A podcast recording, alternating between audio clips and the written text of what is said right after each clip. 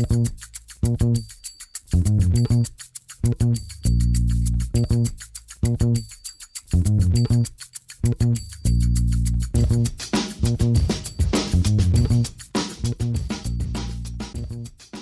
damit hallo und herzlich willkommen zu Football Rausch. Mein Name ist Tim Rausch. Schön, dass ihr wieder eingeschaltet habt. Und hallo und herzlich willkommen zum letzten Team in der NFC West, den San Francisco 49ers, die letzte Saison diese Division gewinnen konnten.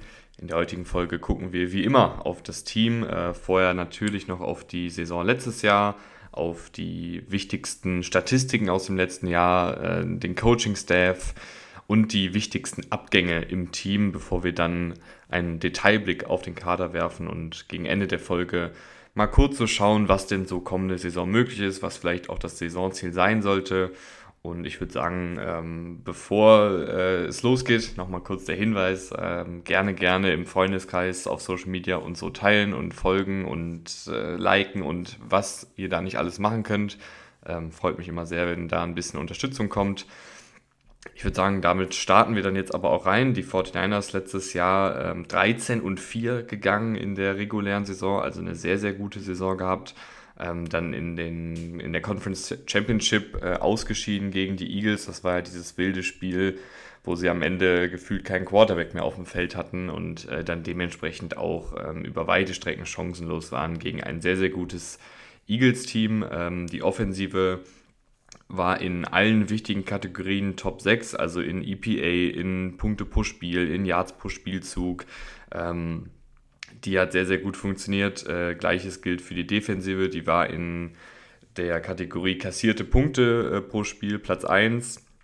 Gleiches gilt für EPA, ähm, Yards pro Spielzug war sie Platz 3, also auch die sehr, sehr gut aufgestellt. Ähm, war einfach eine, eine sehr, sehr gute 49ers-Saison. Head Coach ist in der kommenden Saison äh, erneut äh, Kyle Shanahan, das dürfte, glaube ich, alle freuen. Offensivkoordinator, obwohl Kyle Shanahan da natürlich auch ähm, großen, großen Einfluss drauf hat, ist auf dem Papier äh, Chris Förster ähm, in Zusammenarbeit mit Clint Kubiak und der Defensivkoordinator ist Steve Wilkes, der Demico Ryans äh, beerbt. Demico Ryans jetzt ja der Head Coach der Houston Texans, Steve Wilkes. Ähm, hat auch schon einiges hinter sich, war bei den Panthers Defensivkoordinator, hat das sehr gut gemacht vor einigen Jahren, hat dann daraufhin den ähm, Coach-Posten bei den Cardinals bekommen.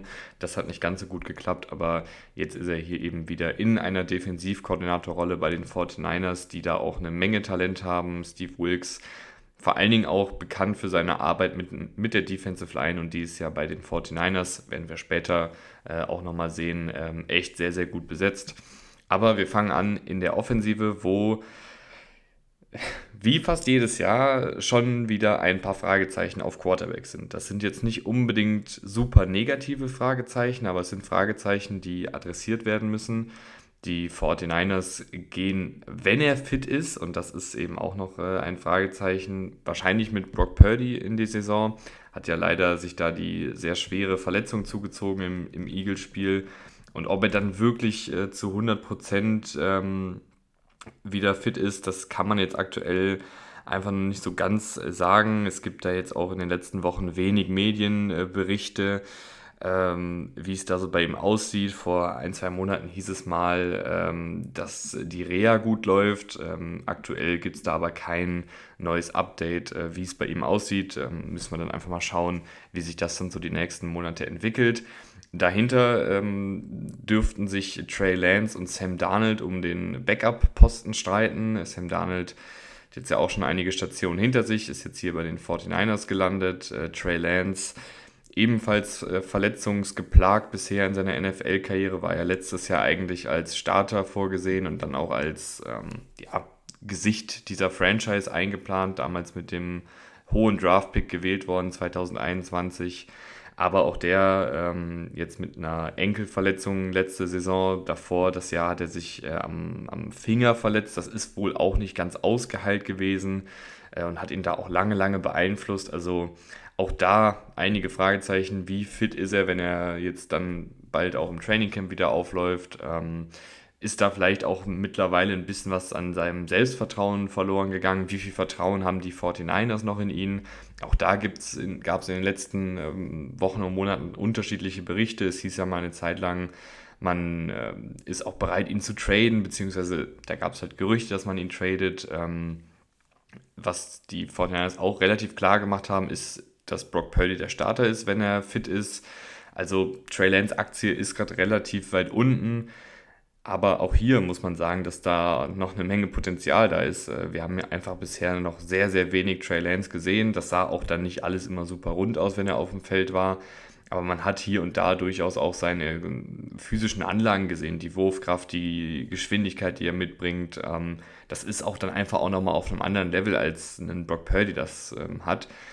Aber Trey Lance muss eben auch beweisen, dass er gesund bleiben kann, muss auch beweisen, dass es zwischen den Ohren auf einem adäquaten Niveau ist und dass er dann auch eine gewisse Konstanz in sein Spiel reinbekommt. Bis dato wird wahrscheinlich Brock Purdy ähm, den Vorzug erhalten, der es für einen Rookie und dann besonders für einen Siebtrunden-Pick unfassbar gut gemacht hat. Ich ähm, gucke mir ja für jedes Team nochmal so ein, zwei Spiele an. Ähm, es ist wirklich sehr, sehr beeindruckend. Also ich finde, die Statistiken, die er aufgelegt hat, die sehen sehr gut aus und sind teilweise auch ein bisschen überproportioniert. Also ähm, da war nicht alles so super rosig, wie es dann aussieht. Aber das ist wirklich dann schon Meckern auf einem ganz, ganz hohen Niveau. Äh, ich fand hier und da hat er mal ein bisschen Glück gehabt, dass da ein Ball nicht abgefangen worden ist. Hier und da hm, hat dann auch mal ein Receiver ein sehr, sehr gutes Play für ihn gemacht und dann so auch den Statistikbogen ein bisschen aufgehübscht. Aber der Typ war letztes Jahr ein Siebtrunden-Pick, den hatte gar keiner auf dem Zettel. Der hat sich diese Möglichkeit erarbeitet, hatte dann natürlich ähm, in Anführungsstrichen auch ein bisschen Glück, dass die anderen Starter sich verletzt haben.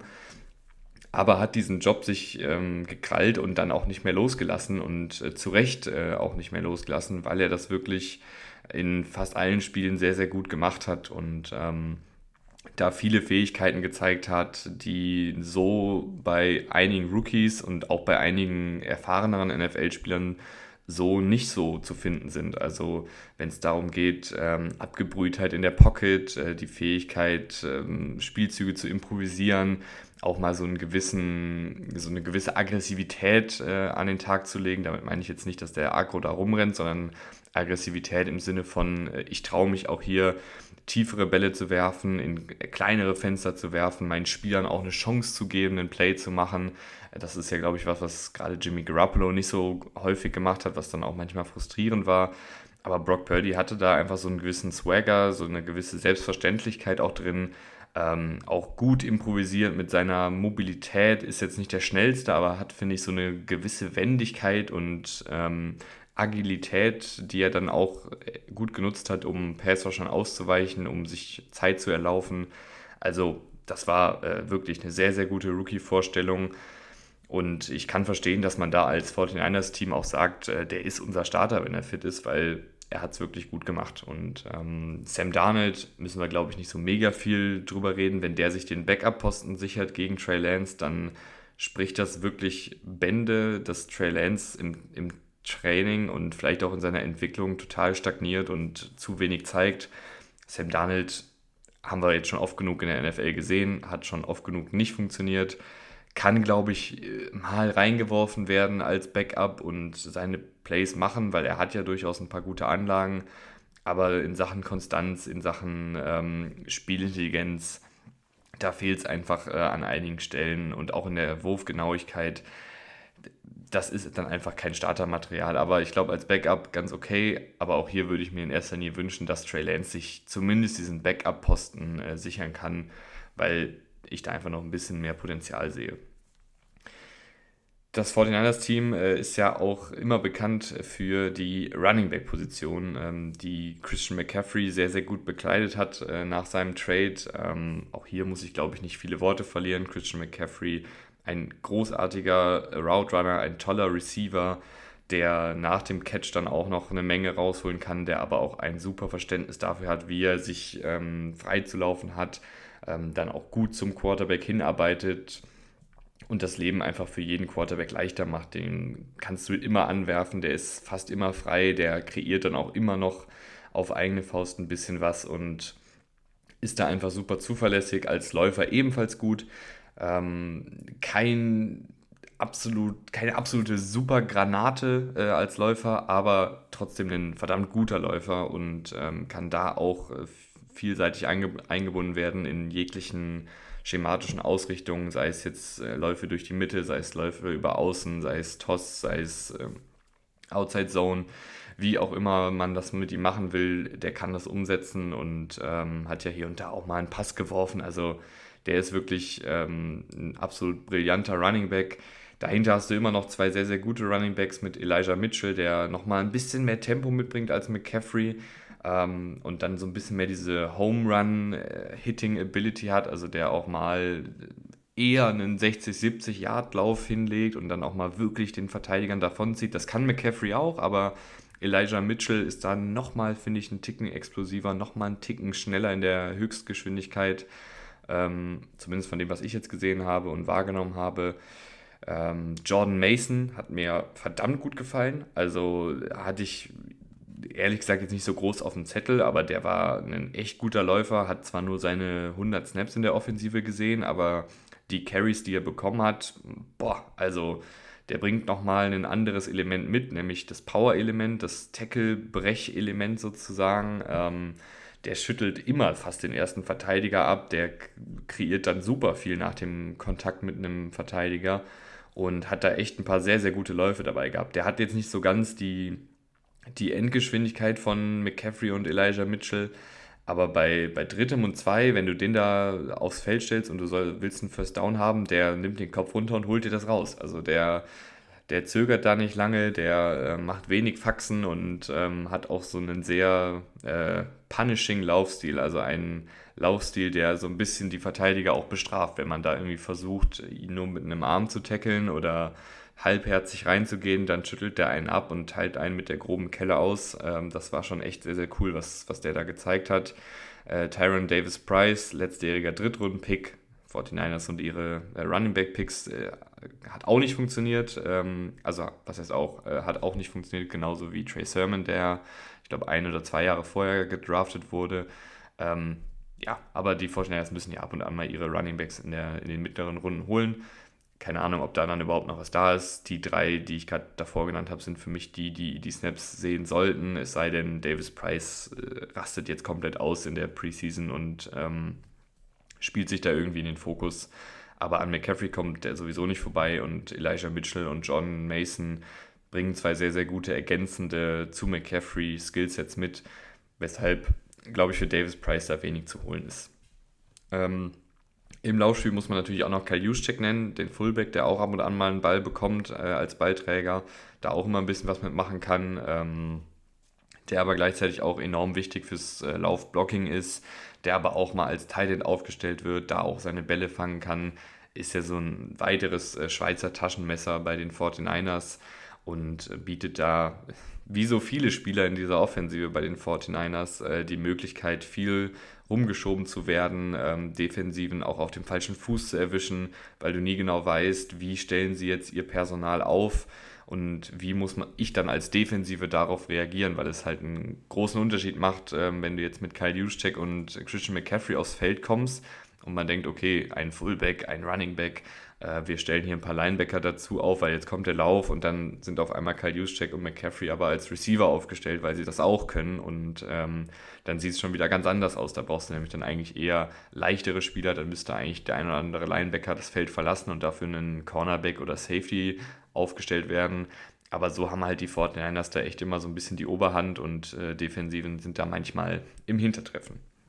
Wo wir aber gerade beim Passspiel sind. Ähm, auf Wide Receiver hat sich äh, nicht viel geändert, eigentlich fast gar nichts. Ähm, Brandon Ayuk, Debo Samuel sind immer noch die beiden klaren Starter.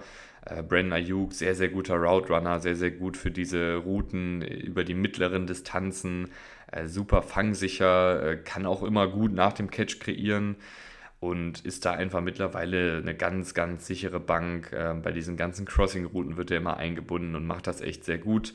Äh, Debo Samuel hatte so ein bisschen einen Down hier für seine Verhältnisse, also war, blieb so ein bisschen hinter den Erwartungen, hatte aber auch mit Verletzungen zu kämpfen.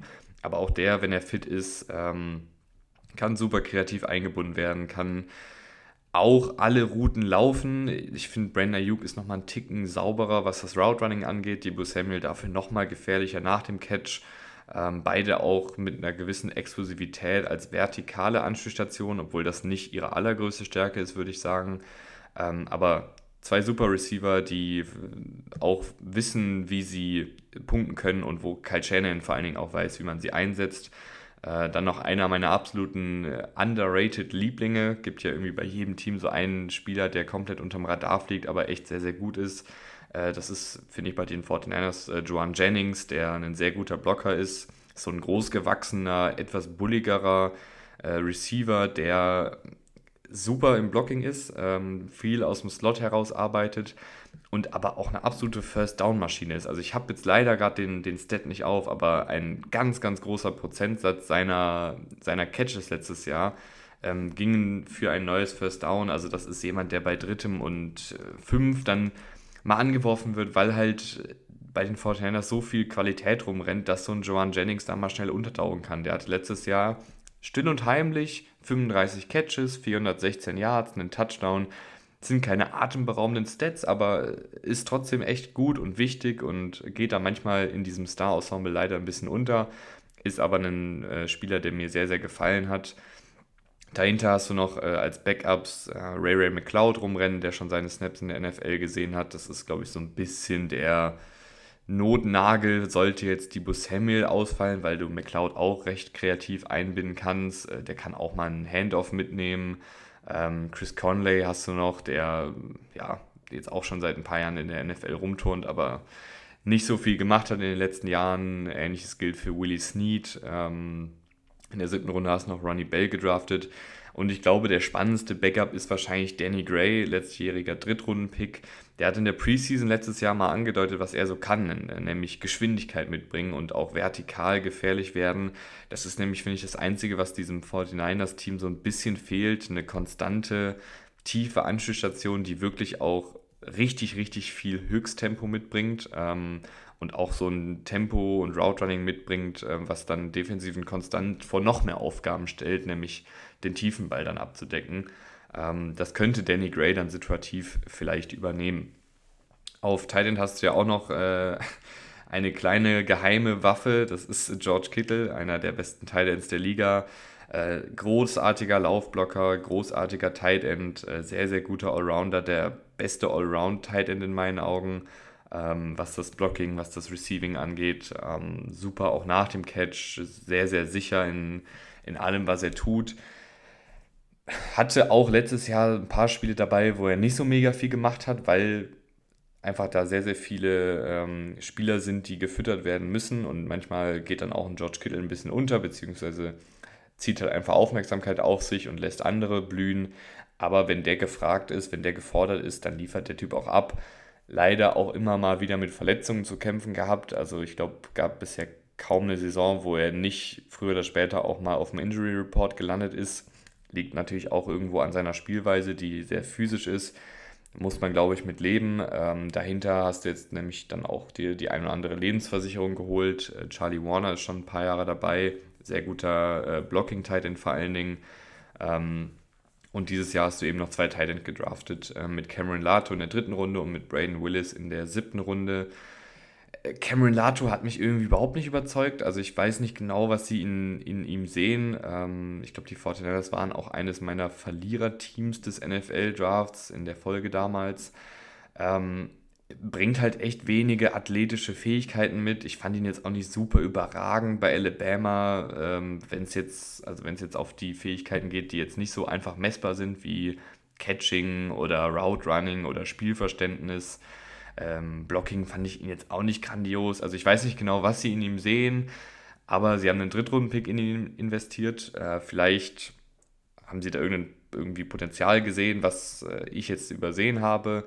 Aber mal schauen, was der so kann. Ähm, wird wahrscheinlich dann sich die Backup-Rolle ähm, zumindest sichern können, wenn er besser ist als Charlie Warner, obwohl ich Charlie Warner auch für einen guten Titan halte.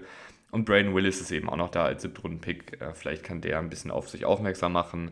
Dahinter hast du auch immer noch Leute, die ähm, schon bei den 49ers ein paar Bälle gefangen haben mit äh, Ross Dwelly und Troy Fumagali. Aber für die wird es dann wahrscheinlich äh, jetzt echt schwierig, sich da den Rosterposten zu sichern, weil da einfach äh, maximal, glaube ich, vier Titans mitgenommen werden, beziehungsweise drei, weil du hast ja auch noch Kyle Juszczyk, der auch noch Titans spielen kann. Also ich glaube, da wird es ein bisschen dünn. Mal gucken, wer es da am Ende dann macht im Training Camp, äh, das Rennen. Die Offensive Line hat sich ein Ticken verändert. Ähm, Mike McGlinchey ist ja nicht mehr da. Ach, jetzt habe ich die wichtigen Abgänge vergessen. jetzt fällt mir gerade ein, dass ich die wichtigen Abgänge vergessen habe. Äh, schieben wir kurz noch ein. Wichtige Abgänge in der Offensive. Ähm, Mike McGlinchey, der Tackle und Jimmy Garoppolo auf Quarterback. Und dann machen wir gleich noch in der Defensive die wichtigen Abgänge. Das hatte ich jetzt irgendwie verpennt, aber machen wir weiter mit der Offensive Line. Da ist Mike McGlinchey weg. Äh, da soll Colton McKivitz äh, den Right Tackle geben, der ähnliche Anlagen mitbringt wie Mike McGlinchey, aber das dann auch erstmal bestätigen muss. Ähm, du hast auch immer noch ein paar Draft-Picks aus den letzten Jahren, die vielleicht da ihre Einsatzzeit bekommen. Zum Beispiel Jalen Moore, der in der fünften Runde 2021 gedraftet wurde. Du hast noch einen Matt Pryor, der bei den Indianapolis Colts ein bisschen gespielt hat. Ähm, ich glaube aber, dass Meckewitz da auf jeden Fall den, den Starterposten kriegen sollte, weil er einfach da letztes Jahr auch schon ein, ein bisschen gespielt hat und das Scheme halt auch gut kennt. Ähm, Trent Williams auf der anderen Seite auf Tackle, der ist eine absolute Bank, äh, ein großartiger Tackle, großartiger Laufblocker, immer noch sehr gut als Passblocker, aber das Laufblocking ist eben da seine große Stärke. Die Interior Offensive Line macht mir ein bisschen Sorgen. Aaron Banks, Spencer Burford, zwei okaye Guards, würde ich sagen. Ähm, Nichts Besonderes, aber jetzt auch keine absolute Schwachstelle, aber eben auch Guards, die beide ähm, ihre Duelle verlieren werden. Banks besonders gegen sehr agile Defensive Tackles, flinke Defensive Tackles mit guter Technik. Burford gegen ähm, Defensive Tackles, Defensive Ends, die mit viel Power kommen. Da hat er einfach ähm, ein paar Nachteile. Ähm, und das wird dann auch dafür sorgen, dass Aaron Banks und Spencer Burford hier und da mal einen Zeck zulassen womit aber, glaube ich, auch die Fortinanders leben können. Kyle Shannon hat das letztes Jahr auch mit einer eher unbekannten, schrägstrich fragwürdigen Offensive Line an einigen Stellen gut hinbekommen. Da gebe ich ihm jetzt einfach mal die Vorschusslorbeeren und denke, dass es auch mit der Offensive Line einigermaßen klappen wird. Center wird erneut äh, Jake Brandel sein, der letztes Jahr das sehr gut als Starter gemacht hat. Ähm, nicht herausragend, aber auch der, ein erfahrener Mann, macht das ganz ordentlich. Du hast dahinter auch immer noch einen John Feliciano, der schon seine Snaps gesehen hat, zuletzt jetzt bei den Giants gewesen, davor bei den Bills. Also der kann auch als Starter mal einspringen. Sind halt alles keine bisher sonderlich starken Starter, aber zumindest auch im Falle von Banks und Burford auch noch Starter, die sich ein bisschen entwickeln können ähm, und dann auch an ihren Aufgaben wachsen können. Jason Poe fand ich noch ganz interessant, ist wahrscheinlich ähm, hier aber ein exklusiver Center, weil er sehr, sehr leicht ist, aber der bringt eine enorme Athletik mit. Vielleicht kann der auch irgendwie mal ins Line-Up rutschen. Aber es ist jetzt auch nicht so super besetzt alles und auch in der Tiefe nicht so super toll in der Offensive Line. Also da müssen schon die Starter gesund bleiben und da müssen die Starter auch wieder adäquat spielen, auch wenn sie vielleicht nicht die größten Namen sind oder nicht das allergrößte Talent mitbringen abgesehen von Trent Williams natürlich. Ähm, aber ich mache mir da ehrlich gesagt relativ wenig Sorgen, weil ich Kyle Shanahan vertraue, weil es letztes Jahr auch schon ganz gut lief, obwohl da auch jetzt nicht nur die Superstars in der Offensive Line rumrannten. Die Defensive hat äh, schon einen kleinen Aderlass äh, erlitten. Ähm, viele von so, viele Rotationsspieler sind weg, äh, gerade in der Defensive Line. Samson Ibukam, Charles O'Manihu, beide haben da letztes Jahr ihren Teil dazu beigetragen, dass das eine verdammt gute Defensive Line war. Äh, die sind nicht mehr da. Ähm, Jimmy Ward ist weg. Ich glaube, das könnte echt schmerzen hat ähm, für diese Defensive in der Secondary fast alles übernommen. Also äh, Slot Cornerback gespielt, äh, Safety gespielt, war auch einer der Leader in diesem Lockerroom wahrscheinlich mit seiner Erfahrung, mit seinem Alter ähm, und auch mit der Langjährigkeit, mit der er schon bei den 49ers gespielt hat, aber der ist auch nicht mehr da.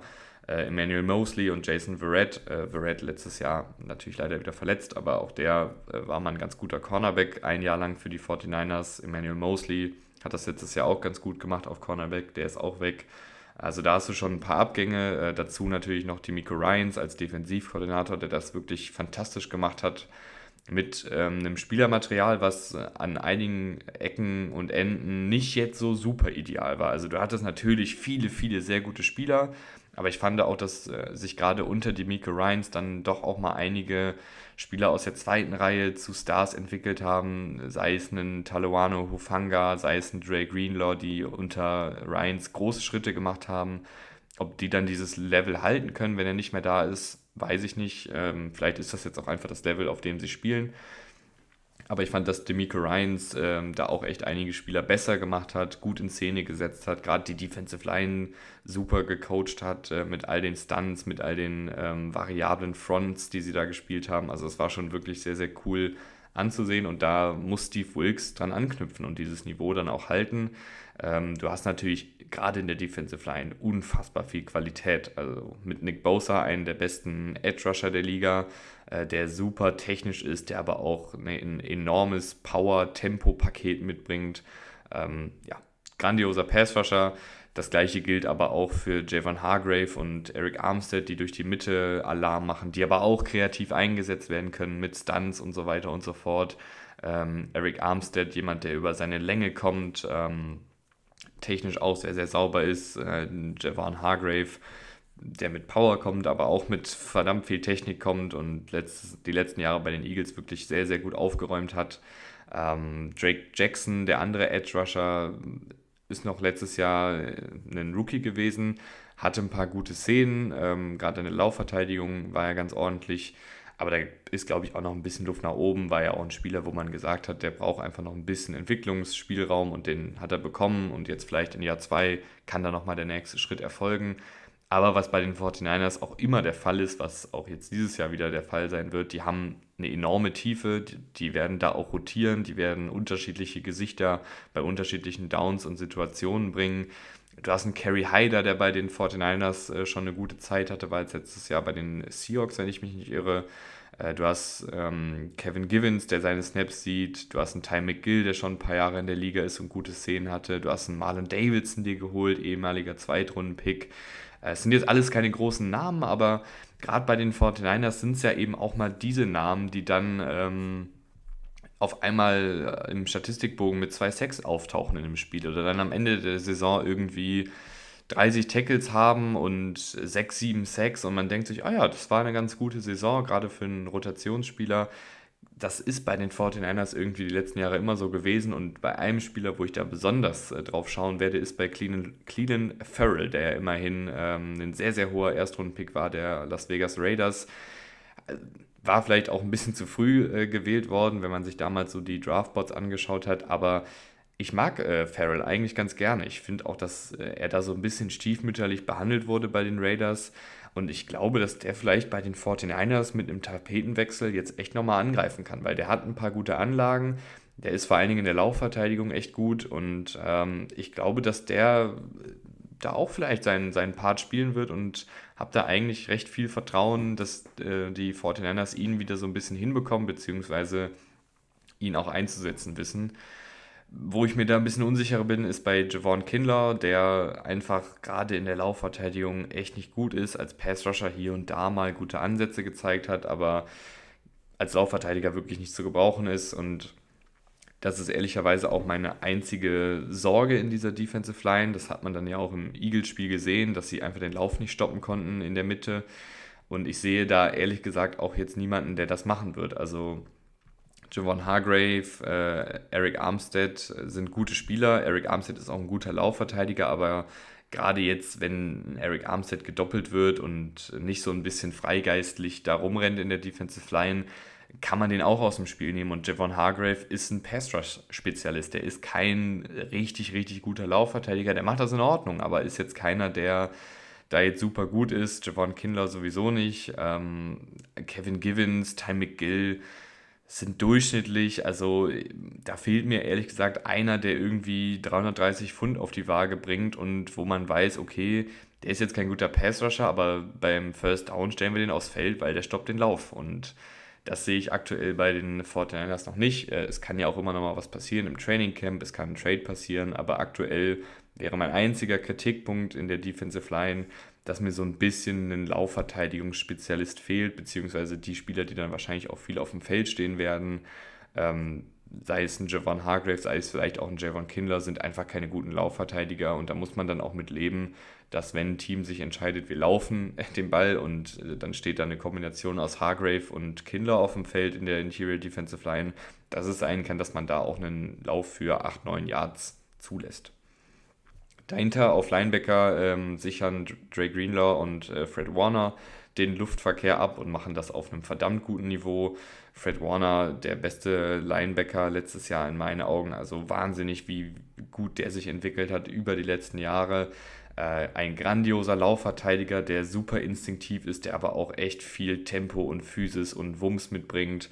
Da an äh, Guards vorbeisprintet und äh, Running Backs aus den Schuhen haut. Das war wirklich sehr, sehr beeindruckend. Aber auch in Pass Coverage ähm, ermöglicht der in der Defensive so viel, weil das einer der wenigen Linebacker ist, die wirklich mit Tight Ends und auch sogar mit Slot Receivern tief mitlaufen können und du dadurch nicht deine ganze Defensive umstrukturieren musst, wenn dann mal ein Spieler vertikal geht, weil du weißt, dass Fred Warner mit seinem Tempo, mit seiner Länge, mit seiner Spielintelligenz da mitlaufen kann und ähm, den decken kann. Das ist echt ein enormer Wert und sehr selten mittlerweile auf Linebacker beziehungsweise ähm, war es schon immer sehr selten, dass man einen Linebacker hat, der so flexibel einsetzbar ist und ähm, so viele verschiedene Hüte sich auch aufsetzen kann und das alles gut aussieht ähm, bei ihm. Und Dre Greenlaw ist einfach eine verdammt gute Ergänzung dazu. Der räumt gut auf in der Laufverteidigung, der kann auch in Pass-Coverage ein bisschen was, ist aber einfach jetzt nicht der physische Freak, der Fred Warner ist. Dahinter hast du noch einen Demetrius Flanagan Foult, den du seit ein paar Jahren ranziehst. Der könnte jetzt so diese dritte Rolle übernehmen, den dritten Linebacker spielen. Äh, die Winters bringt auch ein paar physische Anlagen mit, die spannend sind. Diesjähriger Sechstrunden-Pick. Also du bist auf Linebacker echt gut besetzt und hast auch ein paar spannende äh, Spieler für die Tiefe. Oren Burks hat man bei den Packers ein paar gute Snaps gespielt, also vielleicht ist da auch noch was da. Da bist du auf jeden Fall gut besetzt. Ähm, das kann man nicht so ganz für die Secondary sagen, beziehungsweise da habe ich einfach ein paar Fragezeichen. Ähm, aktuell wird es wahrscheinlich äh, darauf hinauslaufen, dass äh, Lenore und äh, Chavarius Award starten. Chavarius Award, der Cornerback, äh, sehr, sehr guter Laufverteidiger, ähm, großgewachsener, physischer Cornerback der einfach da seinen Job sehr, sehr solide macht. Ähm, in Coverage, in Laufverteidigung, im Tackling, als Passrusher. Der ist einfach ein rundum guter Footballspieler.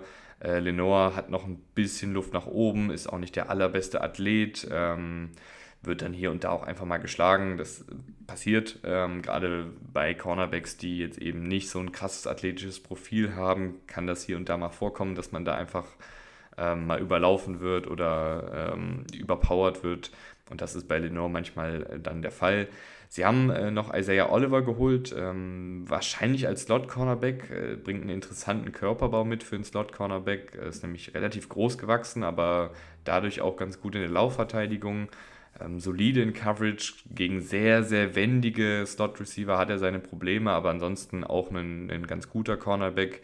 Samuel Womack, letztjähriger Fünftrunden-Pick, hat auch ein paar gute Ansätze gezeigt. Äh, Miles Hartsfield von den Panthers gekommen, so ein variabler Free Safety, Slot Cornerback, Hybridspieler, der auch schon seine Momente hatte. Also da sind ein paar ganz, ganz gute Namen. Äh, dieses Jahr noch Daryl Luther gedraftet in der fünften Runde. Embry Thomas ist ja auch ein ehemaliger Drittrunden-Pick. Also da sind schon ein paar Namen da.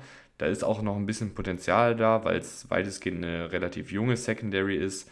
Aber mir fehlt halt so ein bisschen ähm, die Qualität hinter Ward. Also ich habe da einfach meine, meine Bedenken, dass dann äh, Len, Lenore zum Beispiel die ganze Saison über gut übersteht. Ähm, ich glaube, da wird es einfach Spiele geben, wo er auch mal ein bisschen schlechter aussieht, was man aber vielleicht auch in Kauf nehmen muss, äh, wenn man da mit ihm spielt, beziehungsweise ähm, kann, man kann ja auch nicht auf jeder Position total top besetzt sein. Äh, Gleiches gilt äh, für die Safety-Position. Ähm, Hufanga, wie gesagt, hatte letztes Jahr sein, sein Breakout-Jahr, das sah sehr, sehr gut aus. Ähm, ist so ein Agent of Chaos, würden die Amerikaner sagen. Also jemand, der überall zu finden ist, der dann auch da Chaos stiftet, sei es im Backfield, sei es in der Pass-Coverage, sei es im Tackling, sei es in der Laufverteidigung. der taucht da einfach immer mal wieder auf und macht seine Highlight-Plays, fängt seine Interceptions, forciert seine Fumbles, äh, tackelt seine Running Backs im Backfield. Ähm, manchmal dann ein bisschen zu überaggressiv, was dann dafür sorgen kann, dass sich dann ein Tight End oder ein Slot Receiver mal hinter ihm herschleicht oder dass er ihn mal nicht äh, zu packen kriegt, weil er einen zu spitzen Winkel auf ihn nimmt. Aber ein sehr, sehr spaßiger äh, Safety, der äh, in dieser Defensive auch sehr, sehr gut funktioniert hat. Äh, Deshaun Gibson gibt dann eher den, den ruhigeren, den passiveren Part äh, als Free Safety. Ist schon ein bisschen älter. Auch da ist immer die Frage, wie lange hält sich dann dieses Niveau. Aber letztes Jahr war das auf jeden Fall noch passabel genug, um zu starten. Äh, auch ein sehr spielintelligenter, erfahrener Mann da hinten drin. Ähm, du hast dir dieses Jahr noch äh, G.I. Äh, Brown gedraftet. Ich hoffe, ich habe den Namen richtig ausgesprochen. Äh, diesjähriger Drittrundenpick, der so ein bisschen Hufanga-Vibes mitbringt, also von den Anlagen her ihm dann doch sehr ähnelt. Äh, kein Überathlet, aber jemand, der sehr instinktiv spielt, der auch seine, seine Produktion dann so generiert hat, also Interceptions, Fumbles und so weiter und so fort, weil er eben da auf seine Instinkte hört, weil er sehr, sehr schnell äh, antizipieren kann. Aber auch hier ist äh, dahinter dann nicht mehr so viel los. Äh, George Oden von den äh, Coles gekommen. Ja, also ich glaube, du hoffst schon, dass Hufanga und Gibson einen Großteil der Saison spielen, es sei denn, den Brown entpuppt sich jetzt als absoluter Stil im Draft. Aber da würde ich auch erstmal abwarten, was der so wirklich bieten kann, weil er halt schon ein bisschen athletisch limitiert ist. Dieses Jahr ist ja auch noch ein Kicker gedraftet ähm, mit Jake Moody in der dritten Runde. Ähm, hoffe ich mal, dass der funktioniert, weil sonst sieht der Draftpick auch nicht so gut aus. Aber ähm, ja, mal schauen, was die 49ers dann so daraus machen. Ein sehr, sehr interessanter Kader.